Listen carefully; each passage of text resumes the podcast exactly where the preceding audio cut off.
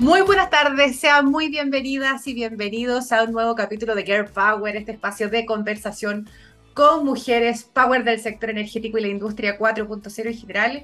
Como todos los jueves, parto agradeciendo a los auspiciadores que hacen posible este programa, a Chile Colbún y RW, nuestro Platinum Sponsor, como también a Energex e Isa Inter Chile, que son nuestros Silver Sponsor, al Ministerio de Energía, que nos patrocina esta primera temporada, y a Pollux Comunicaciones, mi agencia, mi agencia, digo, que también nos ayuda a tener todos los jueves a mujeres tremendamente interesantes eh, para que ustedes puedan conocer variados temas. Hoy conversaremos con una Girl Power directamente desde Alemania.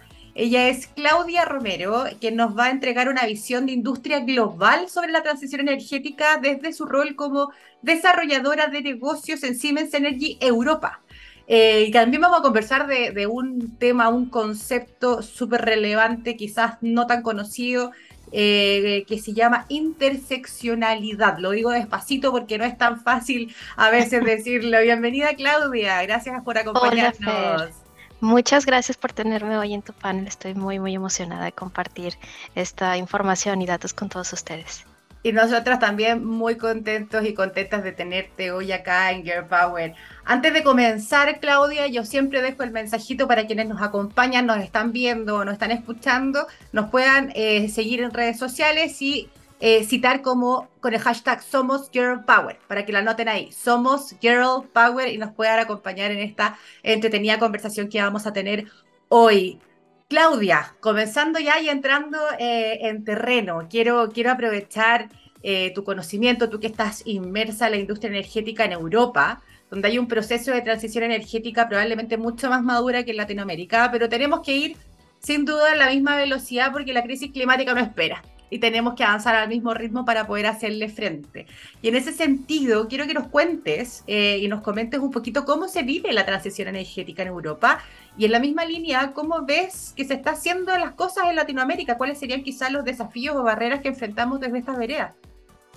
Bueno, Fer, em, yo creo que es importante tener claro que Ah, depende de la situación en que cada una de las regiones se encuentre, es el camino o la situación actual o el estatus en el camino hacia la transición energética. Europa es, un, es, una región muy diversa. Están los países o las economías un poco más avanzadas, que ya llevan procesos mucho más maduros con políticas y regulaciones ya establecidas hacia los objetivos de Net Zero. Sabemos que a nivel global hay un consenso general sobre lo que queremos lograr como, como economía para alcanzar estos objetivos. Eh, una línea partida interesante, por ejemplo, es lo que estamos hablando, las políticas de regulación. Estaba leyendo un informe del Foro Económico Mundial en donde habla que en Latinoamérica ciertamente los países que ya están más avanzados son Chile y Uruguay, con leyes a punto de aprobarse para estar establecidas en esta materia. Sin embargo, eh, otros países que en alguna ocasión lo comentaba tienen un impacto brutal en las emisiones de CO2 como es México, no se han pronunciado como economía al respecto. Obviamente hay industrias, hay procesos que van avanzando en esa materia. Sin embargo, si no existe una regulación, es muy difícil que tú puedas medir cuál es el impacto que se está teniendo. Otra cosa importante, Fer, es que con las eh, situaciones, los eventos geopolíticos, todo lo que ha pasado estos últimos años, la pandemia, se quedó muy claro que esta transición energética, aunque es un punto en común para todas las economías, no es inmune a los efectos que esto tiene. En un análisis que hice el año pasado, se hablaba que Latinoamérica como región iba a alcanzar una recuperación tal cual a los niveles pre-COVID a partir de 2026. Entonces también hablamos de la volatilidad, exacto, pero es, es, es, es algo que se puede esperar ya que en países en desarrollo, en países con tanta volatilidad como es Latinoamérica, estos impactos suelen durar más. Entonces, retomar nuevamente el camino hacia la transición, pues lleva más tiempo. En Europa, por ejemplo, eh, tenemos como diferentes regiones. Hablábamos un poquito de que no se puede tener una solución única para todos los países. Algunos de los más desarrollados en este momento es Reino Unido, Alemania. Hay proyectos muy grandes. El más grande actualmente en la región es el del Mar del Norte, en donde se está buscando una colaboración con países Reino Unido, los Países Bajos, los países nórdicos, etcétera, para hacer una interconexión aprovechando el potencial eólico que existe. Reino Unido también es una de las regiones que va más avanzado en esta materia. Obviamente la criticalidad que ellos tienen o que ellos ven como isla los está empujando a que no haya tanta resistencia a la hora de utilizar nuevas tecnologías, eh, invertir en la innovación, hacer colaboraciones con universidades, etcétera. Por otro lado, también vemos un poco la criticalidad que vino a traer la guerra con Ucrania. Es un tema que ahora tener que estar hablando de guerras en esta época, pero bueno. Totalmente, es algo que no se esperaba, ¿sabes? es una cosa que eh, un dato curioso, yo viajo a México cada año, entonces yo volé el 23 de febrero, después de 12 horas aterrizo y Europa está en guerra. ¿En qué momento está en guerra? Claro. Exacto, era algo que no se esperaba. Y por lo mismo, Fer, es un tema que vino a traer también un foco a la vulnerabilidad en cuanto al suministro de energía y a la dependencia que tenemos en ciertas economías. Hay otro estudio en donde se habla de que esto en sí es un reto, pero no se puede dejar de lado que también hay prioridades con la transición. No puedes avanzar en un tema de asegurar el suministro de energía y dejar de lado todo lo que conlleva la transición. Es una oportunidad también de diversificar la mezcla de energías que tú tienes, de combustibles fósiles a energías renovables, pero también la dependencia que tenemos como economías a ciertas importaciones o a ciertos importadores. En un estudio FER por ejemplo, de 45 economías avanzadas en Europa, solo 11 de ellas tienen una cartera de importadores de tres, tres, tres, tres países importadores. El resto está diversificado, no depende solo de tres. Y en Latinoamérica, de las 30 economías, 27 dependen solo de tres importadores, que es un 90%. Ahí, Entonces, tenemos un, un, pasito atrás no diría un pasito atrás, pero es una oportunidad, es una oportunidad. miremos lo positivo, sí. Diversificar, para diversificarnos. Exacto, entonces estos son solo como unos puntos de partida que podemos ver dependiendo de la situación, de las características también del entorno geopolítico que vivimos, cómo es que cada uno puede ir avanzando a su paso. Lo que sí es un hecho, Fer, esto no va a esperar. Se tienen que tomar acciones directas sobre eso. Y ahí, ahí me quería colgar de algo que tú mencionabas de Reino Unido, ¿no? que ellos tienen una preocupación especial eh, por sus características geográficas. Eh, y ahí quiero resaltar, quizás no todos están al tanto, pero cuando hablamos de los factores de, vulnerabilidad que entrega la ciencia con respecto al cambio climático, Chile tiene siete de nueve factores de vulnerabilidad. O sea, muchísimo. Eso, y eso porque tenemos justamente zonas eh, que son islas, zonas desérticas, son, no me acuerdo actualmente cuáles son los siete, pero se los, podemos compartir ahí para que los busquen. Eh, y eso es muy grave, porque si bien nosotros no somos de los grandes emisores, sí, tenemos que hacer las cosas porque quienes estamos más afectados son, somos nosotros también. O sea, siete de nueve es muchísimo. Claudia, quiero, y quiero, quiero eh, entrar eh, en el otro tema que también no, no, nos venía de la mano con lo que estamos conversando, y es que eh, estamos de acuerdo en que la transición energética debe venir acompañada de lo que es equidad de género también, cuando hablamos especialmente de transición justa, integrando mujeres a la industria y, entendiendo que, que, la equidad de género también abarca multifactores que afectan a la integración de las mismas.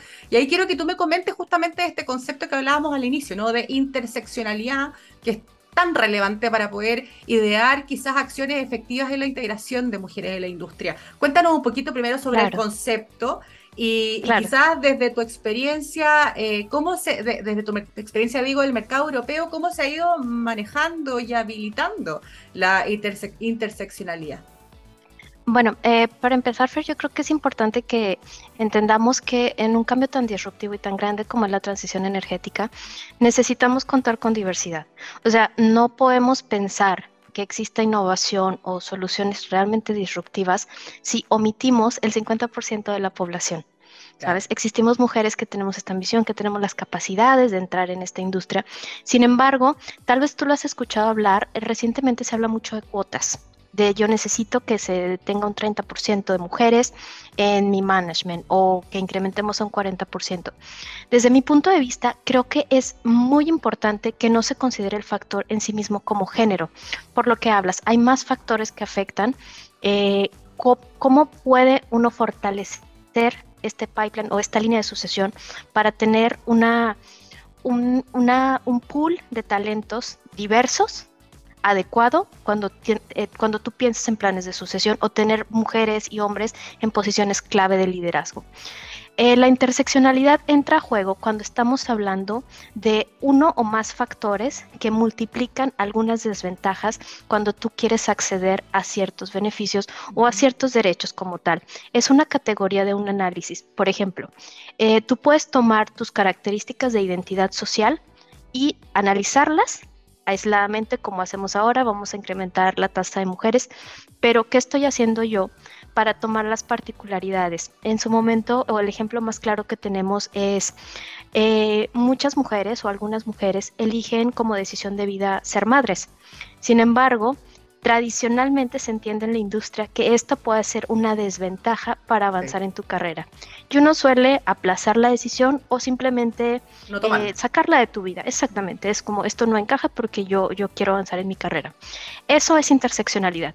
Ser mujer en sí ya es una desventaja, pero el hecho de tener que tomar una decisión de vida, de ser madre o no ser madre, también influye en, esa decisión, en cómo las políticas de una empresa o las políticas de cualquier organización pueden ser flexibles o se adaptan para que uno como mujer o como una mujer negra eh, lesbiana puedan tener acceso a las mismas oportunidades sin discriminación. Eso es lo que abarca la interseccionalidad. Y es por eso que es tan importante, porque tú no puedes tomar solamente el género o solamente la orientación sexual o solamente la raza. es esta multiplicación de factores. exactamente el acceso a la salud, por ejemplo, en Estados Unidos, que se mucho, eh, o recientemente en el COVID, donde se comentaba que la, forma en la que se trata para las personas de raza negra, ya que son las más afectadas, es un poco distinto. Eso es interseccionalidad, como la raza, como a nivel socioeconómico, también les da menos acceso a ciertos privilegios. Siempre es ver los ángulos que pueden afectar una decisión para que, para que las medidas sean adecuadas. Y desde Europa ya se está mirando así, porque desde acá, para nosotros, si bien mm. eh, como, como, concepto eh, existe, y, claro, cuando uno tiene una visión de, integración, de diversidad, inclusión, probablemente sí se están mirando los factores, pero yo no sé si se está mirando de esta forma como holística que tú planteas, desde, desde una estructura y unas líneas de acción. En Europa sí, yo creo que más que Europa es en determinadas compañías, Fer. O sea, si hay una línea, hay un, hay un grupo, hay una organización europea que se encarga de llevar estos temas de inclusión y diversidad. Sin embargo, por ejemplo, en Siemens Energy existen eh, varios programas en donde tú puedes extender un poco más tu maternidad o incluso tienes una flexibilidad de horario. Eh, creo que el punto es también ir más a la cultura organizacional nuevamente. Por ejemplo, si tenemos un caso en que un manager no tiene familia, él es soltero, es hombre, y requiere reuniones a las 8 de la mañana y el equipo de trabajo son hombres y mujeres con hijos pequeñitos y que a las 8 de la mañana los llevan a la escuela, bueno, aquí no estamos hablando de ver las diferentes realidades. ¿Cómo se puede integrar eso? Hay muchos programas de sensibilidad eh, en este sentido, inclusión y diversidad en Siemens Energy, que empujan a eliminar todos estos factores o estos sesgos que tenemos para hacer un ambiente mucho más inclusivo. Ah, a mí me gustan mucho las políticas que tenemos de cero tolerancia hacia la, hacia la discriminación. Eh, tan solo en junio tuvimos el mes del orgullo gay. Ah, se dieron muchas charlas, eh, hubo muchos em, testimonios acerca de qué hace falta, hay muchas campañas, mucho enfoque también en temas de salud mental, entonces creo que va más en temas de políticas de la empresa más que como región porque aún sí creo que si existen aún comisiones antirracismo o antidiscriminación es porque aún existe. Sí, Qué, lástima que tengamos que estar hablando de eso porque y que todavía existan, ¿no? Eh, pero existen, hay que trabajar para que se, empiecen a desaparecer eso. Incluso cuando hablamos de integración de mujeres, de por sí ya deje de ser un tema. ¿Para qué meterse en la brecha salarial? Pero eh, quería llevarte a, un tema que tú me habías comentado anteriormente, que, justamente hablando de, Siemens Energy y aprovechando los talentos, y diversidad con los que cuentan sus equipos de forma global, ustedes hicieron un estudio, ¿no? Un estudio justamente sobre la inserción de las mujeres, la interseccionalidad, que es este concepto que estamos conversando, Cuéntanos un poquito más, que, quizás qué datos levantaron que nos puedas compartir. Claro, ¿de qué trata y cuáles fueron algunos resultados? Porque si bien es, un análisis de una compañía, al, tener una mirada global y la diversidad que ustedes tienen entre sus trabajadores internamente, son datos que pueden ser eh, aplicables Interesantes. al resto de la industria, claro. Claro, que, de hecho, para ahorita que comentabas lo de la brecha salarial, eh, justo, justo hace dos días me llegó un reporte del Foro eh, Mundial de Economía, de Desarrollo Económico, en donde habla de la brecha salarial y habla un poco de todas estas afecciones. Eh, habla, por ejemplo, de que actualmente se necesitan 132 años para alcanzar la paridad en salario entre hombres y mujeres, lo cual nos lleva 10 años atrás, porque en, en el 2020 prepandemia se habían pronosticado 100 años. Y después hablamos como economías como Europa, Islandia, que es el país que tiene una brecha salarial menor, tiene aún un 10% de diferencia. Alemania tiene un 20%. En Chile tenemos un 24% en el sector energía. Exactamente. Exactamente, eh, en el sector energía en general creo que era un 26% y eh, o sea, sí, eh, remarcan mucho el hecho de que se ha cerrado casi en un 63% o 60 y algo por ciento en general. O sea, sí, pero aún existe, ¿sabes? Entonces, esta es la necesidad de mantener como foco en mantener los esfuerzos para alcanzar esto. Eh, en el sentido de lo que me comentabas de este estudio que se hizo, viene todo, Fer, porque se empezó a ver que en los management había muy poca diversidad en términos de género. Entonces se hizo un análisis para saber cómo iba la línea de sucesión y no era muy prometedora. Entonces eh, se diseñó un estudio para eh, pedir la participación de más de 200 mujeres en más de 20 países y conocer un poquito qué es lo que hay en la mente de las mujeres, por qué no se están eh, avanzando dentro de la carrera, si es que realmente no hay aspiraciones o qué es lo que está bloqueando el desarrollo para, mm. para, fortalecer esa línea de sucesión. Eh, la, la, línea se veía como una pirámide invertida y lo que estamos buscando es que se vea así, que se vaya fortaleciendo conforme van avanzando los niveles. Entonces, alguno de, las, de los comentarios que salieron fue que hay poca diversidad en el management, es decir, no hay como muchos modelos de error que uno pueda emular ya que todos se ven igual, todos se ven como, como hombres. Otra cosa es el, la idea que se tiene de que para aspirar a posiciones de management tú tienes que estar disponible 24/7, lo que no te permite tener un balance vida-trabajo. Exacto. Y cuando tienes familia, bueno, las expectativas sociales aún son muy fuertes respecto a las mujeres, entonces ese es un tema que muchas veces a ti no te ayuda para aspirar a tener una, una carrera. Otra cosa es los, los sesgos que se tienen acerca del, del mismo cuidado entre papás y mamás dentro del entorno familiar. Importante resaltar que este estudio se hizo a nivel mundial. Ya. Entonces no fue solo Alemania, no fue solo Europa, fue a nivel mundial. Otro es los sesgos que existen en los procesos de reclutamiento que se perciben desde las personas que están aplicando posiciones, porque muchas veces lo que hablábamos antes acerca de la interseccionalidad, o sea, tú no das a veces la oportunidad a una mujer de que te diga si quiere entrar a una posición, tú asumes que porque es mamá o porque tiene otros planes, no lo va a hacer. y automáticamente lo sacas. Exacto, automáticamente es como, ah, pero está embarazada, o ah, pero va a tener hijos. E, este tipo de cosas muchas veces, o simplemente el hecho de que el estilo de liderazgo que ejerce una como mujer es distinto a tu manager. Y eso es como, no, no tiene el estilo. No, no es que no tenga el estilo. Tal vez no resuena con el tuyo, pero el estilo es distinto. Mm. Y eso no se da porque no hay tanta diversidad para normalizar diferentes estilos de liderazgo. Otra cosa es eh, la inequidad que hay en, la, en, esta, en esta línea de sucesión. Nuevamente, por naturaleza, uno elige o uno favorece a lo que es similar a una persona. Entonces, las primeras personas en conocer qué posiciones se abren, pues es el management y hacer mayoritariamente hombres, pues usualmente tienes en mente a alguien que es similar a ti. Es, no digo que esto sea una generalidad, pero esto es algo que se da frecuentemente. ¿Por qué? Porque la mayoría del pool que tú tienes de tus empleados son hombres. Yo te hablaba un poco acerca de que en posiciones como más de temas de tecnología, ingeniería y eh, investigación y desarrollo, suele estar dominada por hombres. Entonces, dentro de los comités de inclusión y diversidad que tenemos en Siemens Energy, empujamos por motivar a, chicas jóvenes en las universidades, incluso en las, en las escuelas secundarias, para que vayan por carreras STEM para romper un poco ese sesgo de que las mujeres no podemos estar en la tecnología, en la ciencia, en las ingenierías, etcétera. Ahí solo, quiero interrumpirte para hacer un, link con, la entrevista que tuvimos la semana pasada con Loreto Valenzuela. Eh, el mes pasado, si no me equivoco, perdón.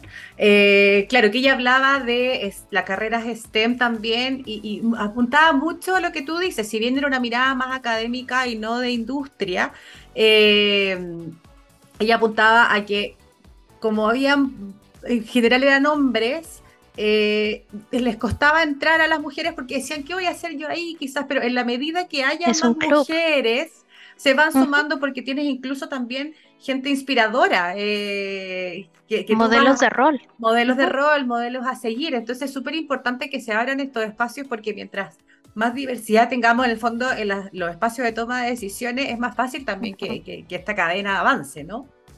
Claro, eso, eso es súper importante, Fer. Y es importante también entender que muchas veces nosotros como mujeres tomamos decisiones de formas distintas. Otro, otro tema con esto del sesgo en, los procesos de reclutamiento es que muchas veces, por ejemplo, si, si tú quieres aplicar, si tú como mujer y también fue parte del estudio, tú quieres aplicar una, una nueva posición, buscas cubrir casi el 100% de los requerimientos. Cuando los hombres cubren 60%. Entonces es trabajar toda esta parte de fortalecer un poco la confianza, fortalecer las competencias, desarrollar habilidades de liderazgo para minimizar el impacto que todas estas creencias o estas formas de, reflexión hacen para bloquear nuestro desarrollo o nuestras aspiraciones futuras. Eh, igualmente también qué tanto valor se le da actualmente a los conocimientos por experiencia o qué tanto valor se le da a las habilidades. En este entorno Bucafer que tiene muchísima volatilidad, que estamos totalmente teniendo una situación incierta al 100%, también las soft skills son bastante valoradas. Y nosotros como mujeres no es que tengamos una ventaja, pero confiamos mucho en esas habilidades. Y esas cosas han sido infravaloradas. Exacto, han sido infravaloradas mucho tiempo. Y ahora lo único que estamos buscando es cómo empatar todo eso en el paquete completo. Decir, ok, yo te preparo a ti para que tú puedas tomar una posición de liderazgo independientemente en el área que estés, pero tú estás preparada. Esa es parte de las acciones. El, tema que mencionas que a mí me llama mucho la atención y lo pongo siempre en ejemplo cuando converso con, con, distintas instancias, porque cuando uno postula un puesto de repente, ¿será mi inglés lo suficiente? ¿Será mi experiencia lo suficiente? Y uno apunta de repente a, a 8 de los 10 que se están pidiendo y, uno prefiere correrse. ¿No? Y el hombre puede tener a veces 2 de 10 y, y va, y va con claro. Eso es un poco también para mandarle mensaje a todas las Gear Power que nos están escuchando.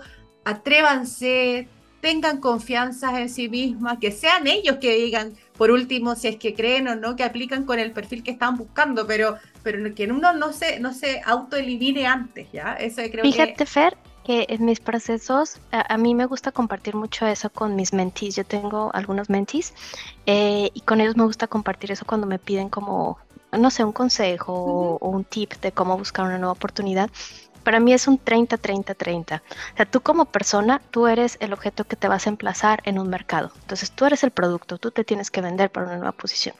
Y en tu set de todo lo que tú eres como competencias y habilidades, un 30% son tus fortalezas que son esas cosas que tú sabes hacer muy bien y que disfrutas, y las disfrutas tanto que por eso se convirtieron en fortalezas. Está el siguiente 30%, que son tus habilidades, que no necesariamente te tienen que gustar, pero eres bueno haciéndolas. Entonces, eso ya arma un 60%.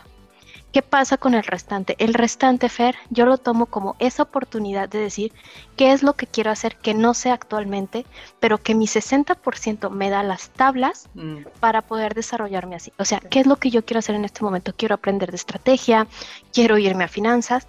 Ese 30% es mi área de oportunidad. No verlo como no lo tengo, esto es lo que quiero aprender, porque al final tú no puedes saberlo todo. Y en el momento en que tú quieras aspirar a una posición de liderazgo, realmente más allá de saberlo todo, es saber cómo aprender todo y saber cómo tú puedes administrar un equipo de trabajo. Entonces, verlo desde este punto de vista te ayuda un poco y te abre la gama de posibilidades cuando estás buscando un trabajo.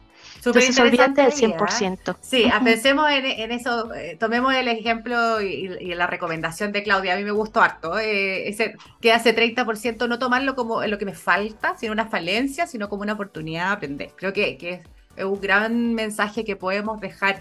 Claudia, te quiero llevar a si bien es un tema relacionado, tú actualmente eres parte del Consejo Alemán de Diversidad e Inclusión. Sí. También eres la representante del pilar de diversidad étnica y cultural dentro del Comité Global de Siemens Energy. Esto lo estoy leyendo porque la verdad son muchos pergaminos. y presidenta del Comité de Diversidad e Inclusión de Latinoamérica. Eso entonces, con estos pergaminos, como decía, avalan tu conocimiento y liderazgo en esta materia y en ese sentido quería saber también un poquito de ti. ¿De, dónde viene eh, eh, este interés y estas ganas de poder vincularte y aportar en este tipo de temas? Yo creo que para mí, Fer, es romper los estereotipos que tenemos. Yo soy mexicana, eh, yo no soy ingeniero, pero siempre me interesó conocer. Yo, yo soy una persona muy curiosa por naturaleza, entonces siempre tenía como muy claro que yo quería hacer ciertas cosas, pero el entorno muchas veces te va llevando en distintas direcciones. Entonces, eh, yo tenía una persona que usualmente me decía, es que no, o sea, yo, yo siempre soñé con irme en el extranjero, no me preguntes por qué, yo era mi sueño.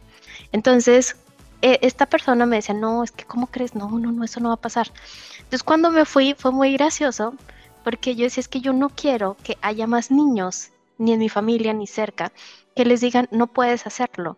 Entonces, teniendo ya una historia cercana, ellos saben que pueden hacerlo, pueden hacer lo que ellos quieran. Y para mí esto era importante, mostrar que tú puedes hacerlo, tú puedes romper todos estos estereotipos y que es valorado estas, estas habilidades que tenemos como latinoamericanos. También no sé si ocurre en Chile, en México es muy común que se tenga una creencia implícita de que siempre es un poco mejor lo que viene de Europa, lo que es extranjero.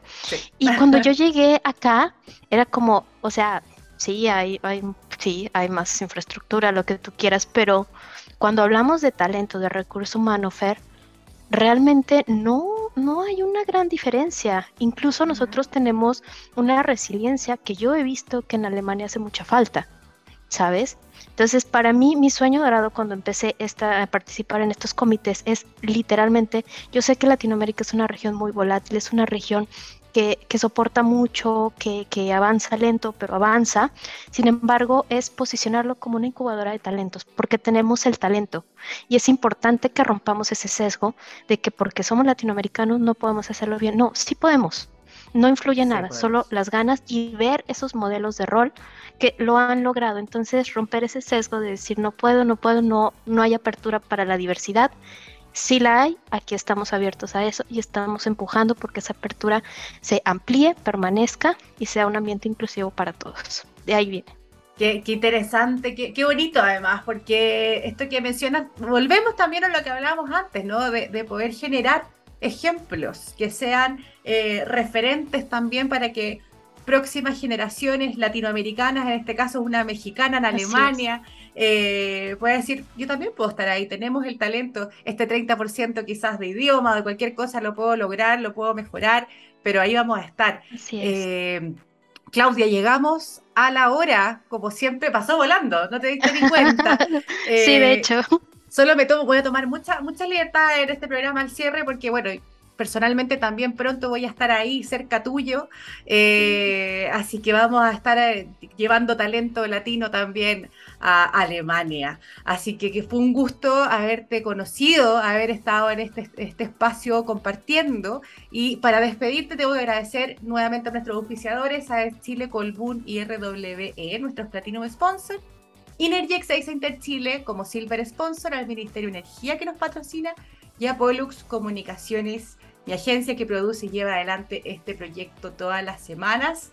Eh, que tengan muy buena tarde y aquí también nuevamente me detengo porque tengo que presentar a el grupo de mis sueños, la verdad, el grupo que me ha acompañado toda mi vida, de Cranberries, y nos vamos con la canción Zombie, te extrañamos, Dolores. Nos vemos la próxima semana. Muchas gracias, Claudia. Somos Gear Power, somos Pollux. Nos vemos el próximo jueves. Que tengan una buena Gracias, semana. Fer. Chao, chao.